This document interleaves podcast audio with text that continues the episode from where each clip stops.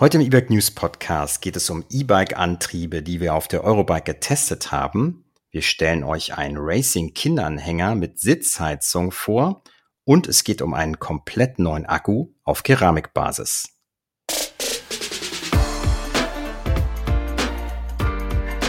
E-Bike News, der Podcast.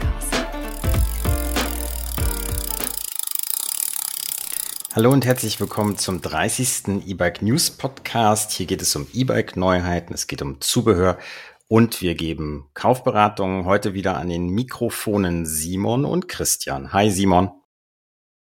Hallo. Im letzten Podcast hatten wir ja viel über E-Bike-Antriebe gesprochen von Herstellern, die neu sind und haben gesagt und herausgefunden, dass viele von denen auf der Eurobike offiziell vorgestellt wurden. Wir waren auf der Eurobike und haben auch einige antesten können, aber vielleicht für diejenigen, die von unseren Hörerinnen und Hörern nicht auf der Eurobike waren, hast du einen Eindruck, wie es für dich war und was so das Besondere vielleicht an der Eurobike dieses Jahr war? Die war ja in Frankfurt zum zweiten Mal. Vielleicht sage ich mal, was, was für mich persönlich halt das Besondere war, ist ja nach wie vor, dass durch Frankfurt sich die Entfernung halt signifikant geändert hat dass es für uns viel leichter ist, eine Übernachtung zu finden.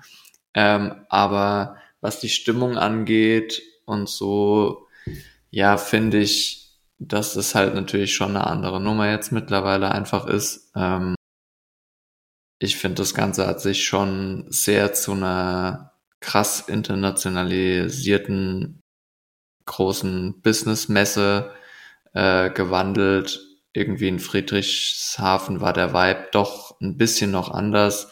Man merkt das ja auch, also die, die, die, die großen Hersteller, die sind ja alle gar nicht mehr da. Die machen alle nur noch ihre eigenen äh, Hausmessen. Das ist natürlich ein bisschen schade, aber sonst, klar, das, das äh, Frankfurter Messegelände gibt natürlich halt ultra viel her. Äh, es ist riesig und ich glaube, die Eurobike belegt da irgendwie drei oder vier Hallen von zwölf, keine Ahnung ja, also ich, ich fand es schön und finde es auch immer wieder schön. Äh, natürlich ist es auch in Frankfurt, du hast dann abends irgendwie coole, coole Lokale noch, wo du was essen gehen kannst. Es ist halt natürlich einfach anders als in Friedrichshafen, aber ich kann jetzt nicht sagen, dass es irgendwie ist besser oder schlechter oder ja, weiß ich nicht. Aber ich finde schon, dass sich die Stimmung vor Ort doch durchaus etwas verändert hat. Hm, das stimmt. Das ist nicht mehr so gemütlich, finde ich. Es ist einfach öffentlicher, größer. Und äh, ja, du hast schon gesagt, nur vier Hallen. Ich glaube, Halle acht bis zwölf. Und einige Hallen haben natürlich auch mehrere Etagen. Das Freigelände war natürlich auch bestückt mit Ständen, wo du Bikes testen konntest. Und es gibt noch Halle eins bis sieben, die kann noch genutzt werden. Also es ist noch Potenzial nach oben. Also die Messe kann noch größer werden und wir können noch mehr Kilometer zurücklegen im nächsten Jahr. Hm. Ja, weiß ich aber nicht, ob ich das brauche. auf jeden Fall. Auf jeden Fall noch Platz für die großen Hersteller, die, die genau. durchaus auch kommen. Die kommen vielleicht dann wieder, aber nichtsdestotrotz gab es eine ganze Menge zu sehen. Unter anderem, wie gesagt, diese Antriebe, die wir zum Teil im letzten Podcast schon vorgestellt hatten. Erstes Thema, was so ein bisschen der, ja, also ein bisschen, was eigentlich der große Hype war auf dieser Messe, war der Pinion MGU. Das ist ein Antrieb mit integrierter Schaltung. Pinion ist ja schon bekannt für sein Getriebe in der mittleren Position, quasi am Tretlager. Und jetzt haben sie noch einen Motor reingebaut. Und ähm, ja, das ist insofern spannend, als dass du alles jetzt diese einen Einheit hast. Dazu gebaut. Sie haben es dazu gebaut, nicht reingebaut, weil reingebaut, reinbauen konnte man da nichts mehr. Das war schon relativ klein, da war kein Platz mehr. Motor noch dazu gebaut. Dazu gebaut und daraus ist jetzt die neue Einheit entstanden. Genau, der Vorteil ist, dass ähm, es keine Schaltkabel im konventionellen Sinne gibt, sondern es wird elektrisch geschaltet und äh, es braucht relativ wenig Pflege. Am Stand wurde uns sowas gesagt wie Ölwechsel nach 10.000 Kilometer ist notwendig. Ja, und du kannst die Einheit natürlich halt auch im Stand schalten. Ähm, das ist wie bei einer Nabenschaltung normal, was ja bei einer Kettenschaltung so nicht geht. Ähm, ja, das durch das durch dieses geschlossene Getriebe musst du eigentlich auch wie bei der normalen äh, Pinion, beim normalen Pinion-Getriebe das nahezu nie nie ähm, einstellen. Das ist wie beim Auto, da wird da wird ja auch nichts, wird das Getriebe ja im Prinzip auch nicht nachgestellt oder so. Das ist halt ein super großer Vorteil ähm, wie also gegenüber jetzt einer klassischen Kettenschaltung mit Seilzug, weil da musst du schon ja das relativ oft äh, nachstellen, damit das äh, knackig in die in die Ritzel greift. Es ist natürlich auch eine Sache von Verschleiß, was ja viele Mittelmotoren haben, einfach aufgrund der hohen Kraft, äh, dass das halt relativ oft auch bei, bei den E-Bike-Modellen auf auf die Ritzel geht, dass die relativ schnell durch sind. Das würde hier auch vermieden werden. Und genau, das sind so im Prinzip die, die größten Vorteile des Systems. Und natürlich, man könnte auch natürlich irgendwie Fullies oder ja, äh, Räder, wo man jetzt bisher eher auf einen Riemen verzicht, auf einen Riemenantrieb verzichtet hat, äh, mit einem Riemen ausstatten, einfach weil die Übersetzung natürlich halt direkt vorne am Motor stattfindet. Von den technischen Spezifikationen her, 85 Newtonmeter gibt der Hersteller an, ähm, bringt der Antrieb Drehmoment und durch das zusätzliche Getriebe dann, durch die Schaltung, ähm, kommt bis zu 160 Newtonmeter Drehmoment raus. Korrekt? Am, Im ersten Gang. Im ersten Gang entsprechend übersetzt ist und deshalb dann natürlich mehr Kraft noch ansteht. Genau, eine Spitzenleistung soll der Motor haben von bis zu 600 Watt. Das ist dann ähnlich wie bei den Bosch-Modellen und eine Unterstützung von bis zu 400 Prozent. Das ist aber auch relativ üblich. Und es gibt zwei verschiedene Varianten, mindestens zwei verschiedene, ähm, nämlich einmal mit neun und einmal mit zwölf Gängen. Interessant ist, dass sie kooperieren mit dem Fit-Ökosystem. Das heißt, damit können verschiedenste Displays und Akkus kombiniert werden. Wir haben verschiedene E-Bikes gesehen von sehr unterschiedlichen Herstellern, ähm, die aus dem E-Mountainbike-Bereich kamen, aber auch andere E-Bike-Kategorien waren dabei. Also du kannst sehr viel kombinieren. Und ähm, ja, ich bin mal gespannt, wie sich das jetzt noch weiterentwickelt. Wir haben es dann getestet. Wir sind das gefahren. Da gab es eine lange Schlange äh, an dem Stand von Pinion. Sehr lange Schlange. Sehr lange Schlange, die längste Schlange, die wir so gesehen haben dort, weil alle dieses MGU-System fahren wollten. Naja, und äh, wie war es denn für dich? Wir hatten eine große Erwartungshaltung, ne, irgendwie. Ja, und ich glaube tatsächlich war das auch das größte Problem, dass die Erwartung zu hoch war, die zumindest für mich nicht gänzlich erfüllt werden konnte.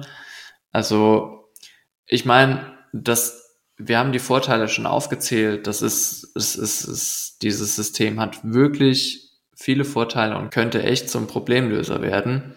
Aber das Ganze steht natürlich auch irgendwie noch am Anfang und es ist jetzt auch keine bahnbrechend neue Technologie, ein Mittelmotor mit einem Getriebe ähm, zu bauen. Auch Valeo hat da schon mal was vorgestellt. Es gibt auch von Revonte den OneDrive, der funktioniert allerdings noch mal ein bisschen anders. Das ist jetzt halt aber natürlich mit Pinion was, was jetzt schon flächendeckend in den Markt kommt. Also die ganze ZDG hat da, glaube ich, haufenweise Räder damit schon ausgestattet. Und das ist natürlich ja was anderes, dass der jetzt einfach schon in Serie kommt, marktreif ist und rauskommt. So.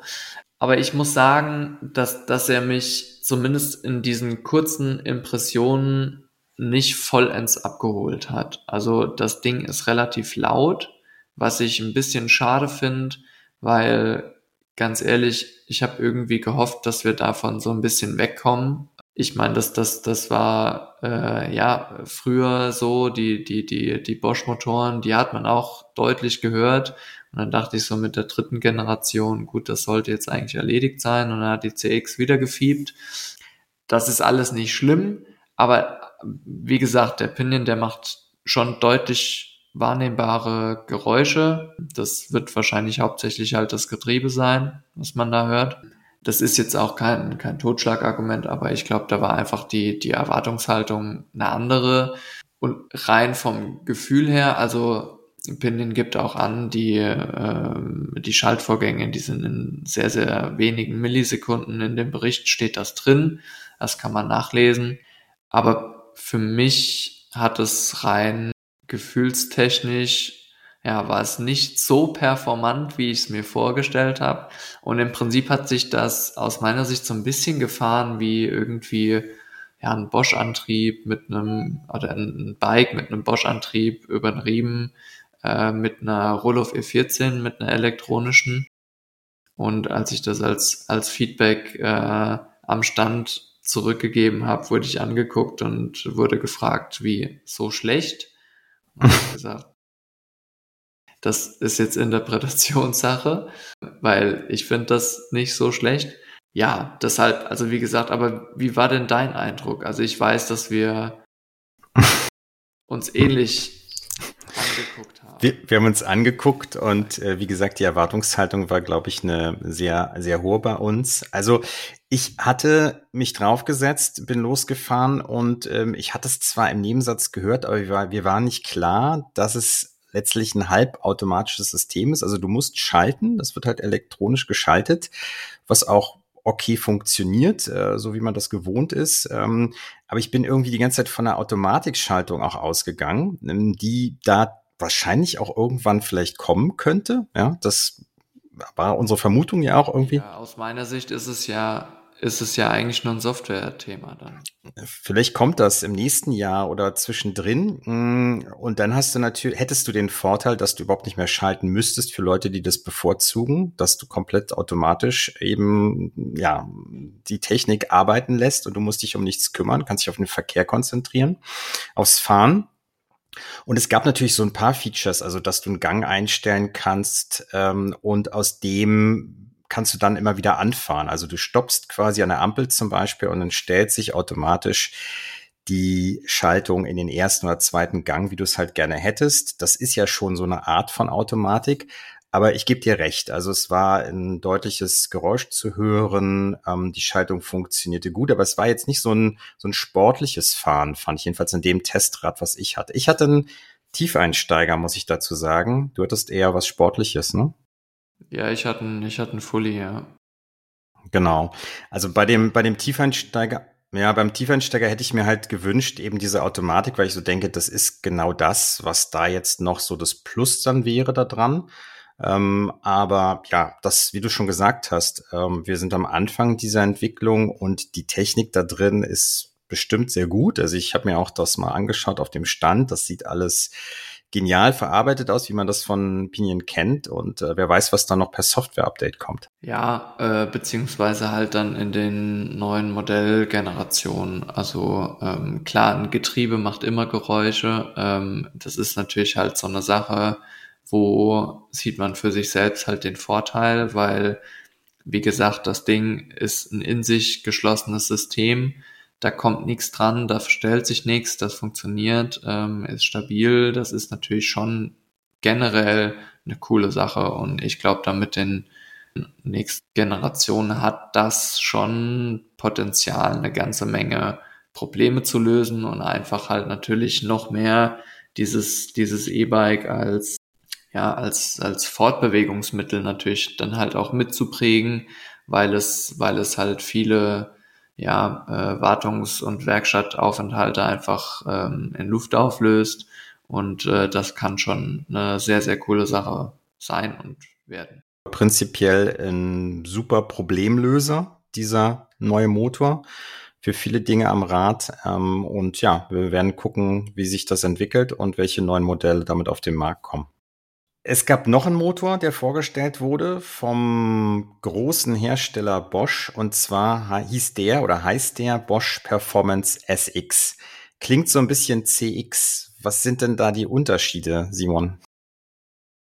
Zum CX? Naja, im Prinzip ist das ja ein komplett neues Modell, womit Bosch eine Lücke in seinem Produktportfolio schließt, was ich ehrlich gesagt ziemlich cool finde, weil äh, dadurch öffnet man sich etwas der sportlicheren Räder oder der noch sportlicheren Räder, ohne diese riesen Antriebseinheit am Tretlager zu haben und das ist natürlich mega, mega cool. Die Performance SX ist halt auf jeden Fall deutlich kleiner als die Performance CX und richtet sich halt eher so in dieses Gravel, Light, EMTB. Äh, Leichte Urban Bikes vielleicht noch. Leichte Urban Bikes auch, ja. Ähm, wo, wobei ich da ehrlich gesagt eher halt Heckantriebe sehe, aber das ist anderes Thema. Ähm, und äh, ja, genau. Und, und ja, da geht einfach, ähm, da wird einfach eine Lücke geschlossen, beziehungsweise wird sich da auch so ein bisschen dann an der Konkurrenz orientiert, was, was Fazua angeht, vielleicht. Ähm, genau. Also ist ein komplett neu entwickelter Antrieb, der ist deutlich kleiner, hat dadurch auch weniger Power, unauffälliger integrierbar, cooles Teil wiegt an sich nur zwei Kilo mit dem neu vorgestellten Compact Tube Akku, also ein Akku, der dann im Rahmen verschwindet. Mit 400 Wattstunden haben wir ein Gesamtgewicht von vier Kilo. Das ist natürlich schon eine Ansage für einen Mittelmotor. Und ähm, ja, hat ein bisschen weniger Drehmoment, 55 Newtonmeter, hast du schon gesagt, verglichen zum Performance CX, der 85 Newtonmeter hat. Aber wir sind es gefahren. Und äh, also ich bin es schon am, am, am Montag gefahren vor der Messe in einem Gravel ein Kollege im Mountainbike. Du bist auch gefahren auf der, auf der Messe. Ähm, das war ein gutes Gefühl, oder? Ja, ich äh, finde, sie haben da, also was mir vor allem gefallen hat, und ich bin ein großer Fan davon, ist, dass sich das, das Teil halt sehr natürlich anfühlt. Ähm, mir sind halt tatsächlich Mittelmotoren oft zu ruppig und zu zu, zu krass. Also mir geht da manchmal so ein bisschen, gerade in den hohen Stufen, die, das, das Fahrradfeeling verloren. Äh, das war übrigens auch bei der Pinion äh, ein bisschen so. Und, und hier, ja, hast du, hast du einfach eine Unterstützung, die sich auch nach Unterstützung anfühlt. Das ist sehr, sehr geil und sehr, sehr fein abgestimmt, hast aber trotzdem genug Power, um auch, ja, äh, Berge zu fahren. Ähm, also ich, ich äh, fand sie sehr, sehr angenehm und sehr, sehr cool und natürlich fühlt sich das ganze Rad auch anders an. Ja. Äh, wenn diese Antriebseinheit halt deutlich kleiner ist, äh, das ganze Bike hat deutlich weniger Gewicht. Ähm, also mir hat's sehr gut gefallen.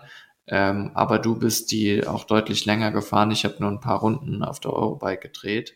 Ähm, hm. du mal, wie du das Na, ich bin bin ein leichtes Gravel-Bike gefahren und dazu gekommen ist beim Gravel-Fahren der sogenannte Sprint-Modus. Den gab es bisher schon bei der Performance CX-Serie. Ähm, da hieß es bei Mountainbikes EMTB-Modus, wo alles über die Trittfrequenz geregelt wird. Also die Frequenz. Je schneller ich quasi trete, also je höher die Umdrehung ist an der Kurbel, desto stärker gibt der Motor Speed ähm, dazu und das fühlt sich schon ziemlich cool an auf einem Gravel-Bike. Also Bosch sagt auch, das ist eher so der Fun-Modus, weil da wird schon der Akku auch ein bisschen leer gesaugt, ähm, aber das macht so richtig Spaß und du kannst natürlich mit der Trittfrequenz dann auch deinen Herzschlag hochtreiben und so. Also da ist schon sehr viel jetzt so integriert, auch noch zusätzlich in der App, wo du Dinge einstellen kannst, wie beispielsweise, dass das Bike nur bis 22 Stundenkilometer beschleunigt mit durch den Motor und dass du dann selbst trittst. Weil was ganz gut gelöst ist an diesem Motor ist tatsächlich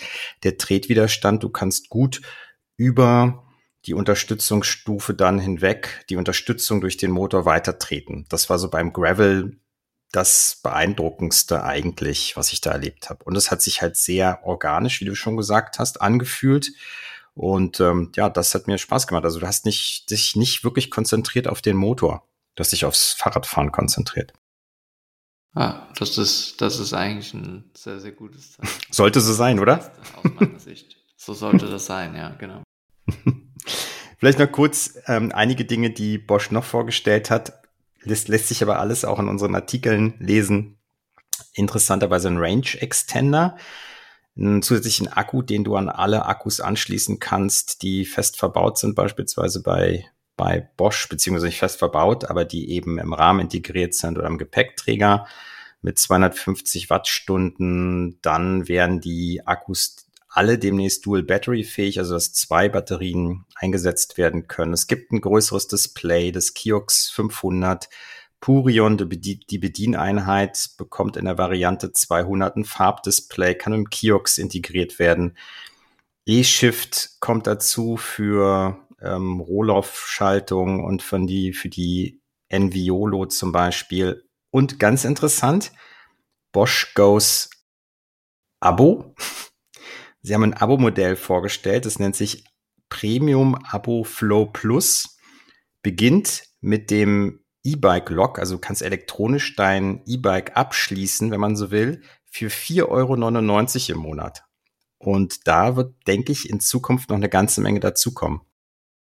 Ja, das glaube ich auch. Ich glaube, das hatten wir schon mal irgendwann angerissen. Aber war das nicht vorher auch so? Also es hat doch auch Geld gekostet, die Funktion. Man brauchte doch auch da so ein Premium-Ding. Ich meine schon. Ja, also wir, wir fahren, wir fahren tatsächlich beide kein Bosch, deshalb wissen wir, wissen wir es nicht genau. Aber bei meinen Testrädern ähm, meine ich, dass man da auch für das Bike Lock hat man auch irgendwie äh, was, was gebraucht. Es wurde nochmal als extra Feature vorgestellt und das ist natürlich interessant, dass wir jetzt in Zukunft auch bei Bosch-Antrieben dann äh, ein Abo-Modell haben, wo dann über Software letztlich Dinge freigeschaltet werden, wie wir das schon bei Tesla-Autos und so weiter haben.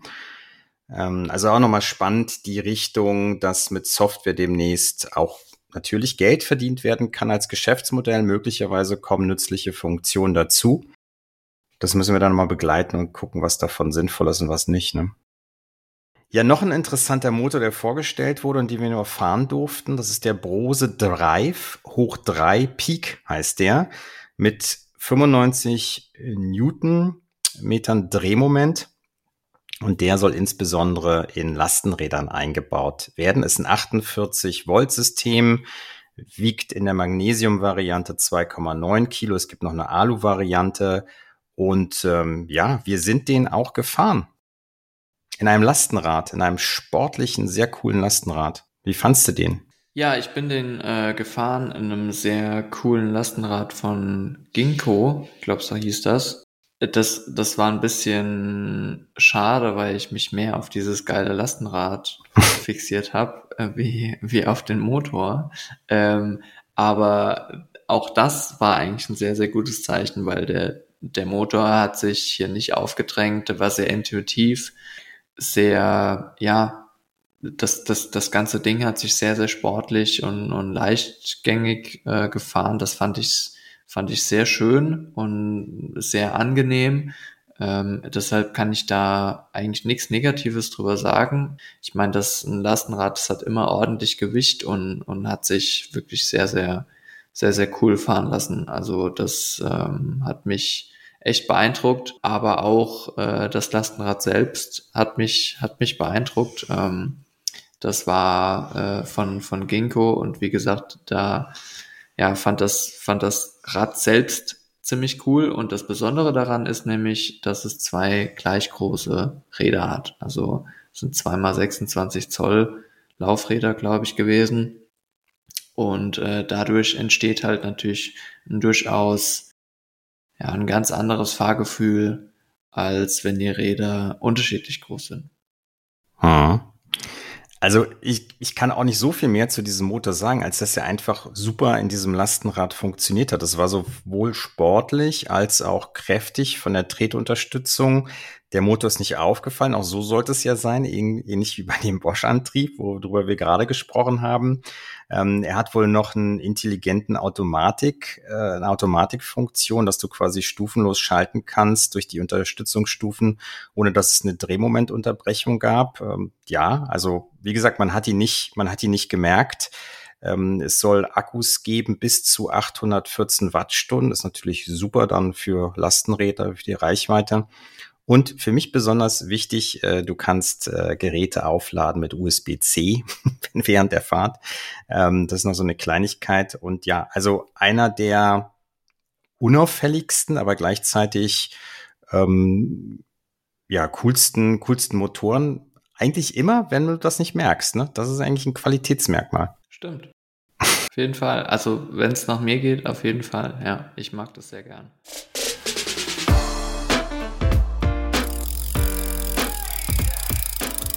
Okay, das zu den Motoren.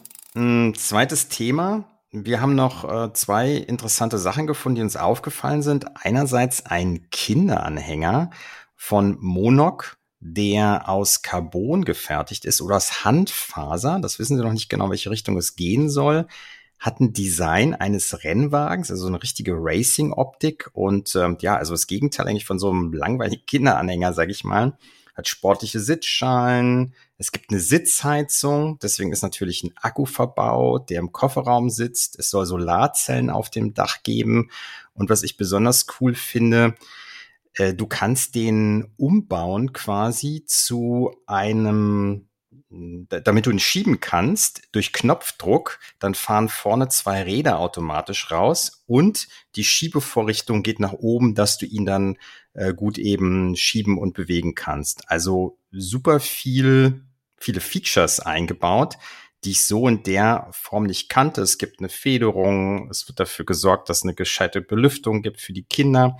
Und ich habe von einem der der Start-upler am Stand ein Video gesehen, die haben den Anhänger an ein Go-Kart gepackt und sind damit sehr schnell gefahren und Kurven gefahren und das Ding ist nicht umgefallen. Ja, das hast du auch nicht so oft bei Fahrradanhängern.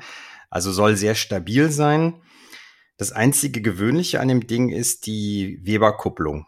Aber ansonsten ist alles wirklich mal anders gedacht. Man muss aber auch dazu sagen, dass es dieses Ding noch nicht gibt, sondern das ist gerade in der Entwicklung.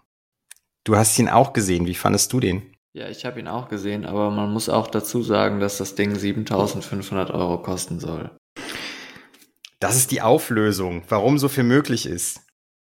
Genau, ja. Also ich meine, wo geht jetzt, wo geht ein Dacia los? Ich glaube irgendwie bei neun oder zehn, keine Ahnung.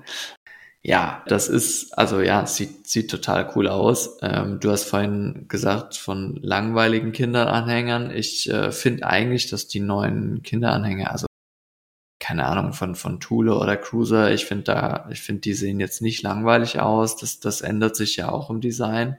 Aber ja. das ist natürlich halt irgendwie, ja, ich glaube, ein krasses Nischenprodukt, was aber doch einige kaufen werden, weil das ja, halt natürlich einfach was Besonderes ist und bekanntlich, ja, Individuen stehen auf besondere Sachen, aber klar, also für, einen für einen Kinderanhänger 7500 Euro, das ist schon heftig. Ich werde ihn nicht kaufen. Ich habe aber auch keine Kinder und, und kein Geld. Ähm, aber ja, also ich, ich bin da nicht die Zielgruppe. Ja, aber du hast Kinder, Christian. Ja, aber die, die fahren nicht mehr Fahrradanhänger und ich würde mir das überlegen, ob ich den irgendwo in Berlin oder so abstelle, ehrlich gesagt. Da wären auch günstigere, nicht so attraktive Kinderanhänger gestohlen. Äh, insofern, da müsste sicherlich noch eine Diebstahlsicherung rein und was auch immer. Also keine Ahnung, was da noch reinkommt. Die Entwickler waren da sehr offen. Soll voraussichtlich ab November 2024 kommen in einer kleinen Serie. Und dann muss man noch mal gucken, aber grundsätzlich ja eigentlich cool, dass das Thema auch ein bisschen weiter gedacht wird oder da auch äh, überlegt wird, wie kann man dann ja sowas, äh, also da noch was machen. Also es gibt ja auch da einen kleinen Kofferraum mit drin und so. Ähm, also genau. ist äh, sicher, sicherlich eine coole Entwicklung, aber vielleicht etwas übers Ziel hinausgeschossen. Und das Team war auch cool, sehr interdisziplinär, so richtige Start-upler, die eigentlich ganz andere Sachen gemacht haben. Das ist auch nett. Muss man mal schauen.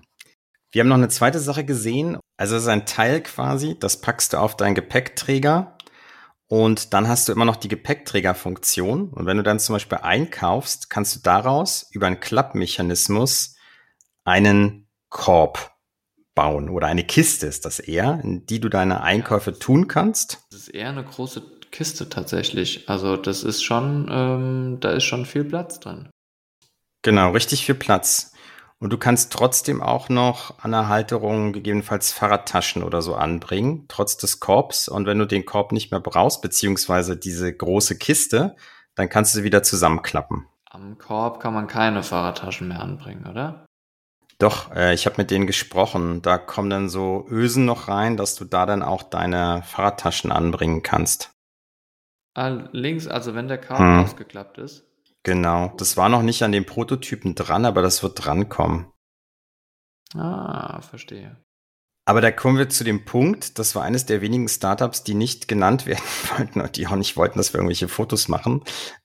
Das, ich weiß nicht, äh, was die da entwickeln. Ähm, wer weiß, was da noch für Funktionen rankommen, aber das ist auf jeden Fall ein super spannendes System gewesen, was wir entdeckt haben. Und äh, ja, wann auch die Verfügbarkeit ist von dem Ding, ist unklar.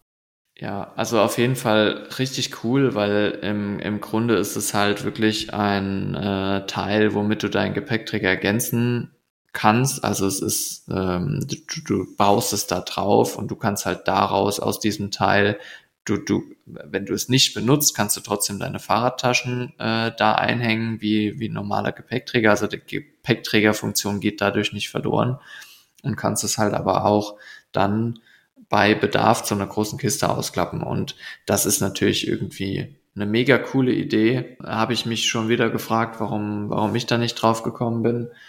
Aber so ist das immer.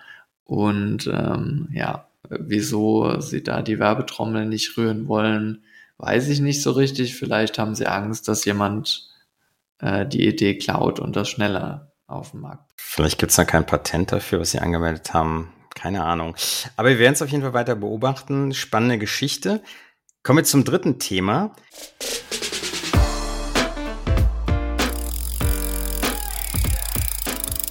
Und zwar trödelten wir über, über verschiedene Stände und sahen dann am Stand von Stroma einen aufgeschnittenen Akku in einem Glaskasten, der überhaupt nicht spektakulär schien, aber nach näherem Hingucken und Sprechen mit Leuten am Stand ist uns klar geworden, dass das was ganz Besonderes werden könnte. Nämlich, das ist ein Akku, der, ja, der, der vieles anders macht. Der basiert erstmal auf Keramikbauweise.